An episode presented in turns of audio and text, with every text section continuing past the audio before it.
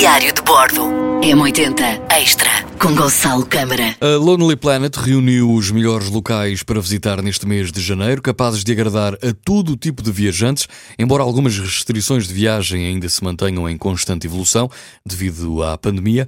São alguns, estes são alguns dos locais e uns principais destinos para visitar neste primeiro mês do ano. Para relaxar, Flórida, nos Estados Unidos, também Kerata, na Índia ou Santa Lucia.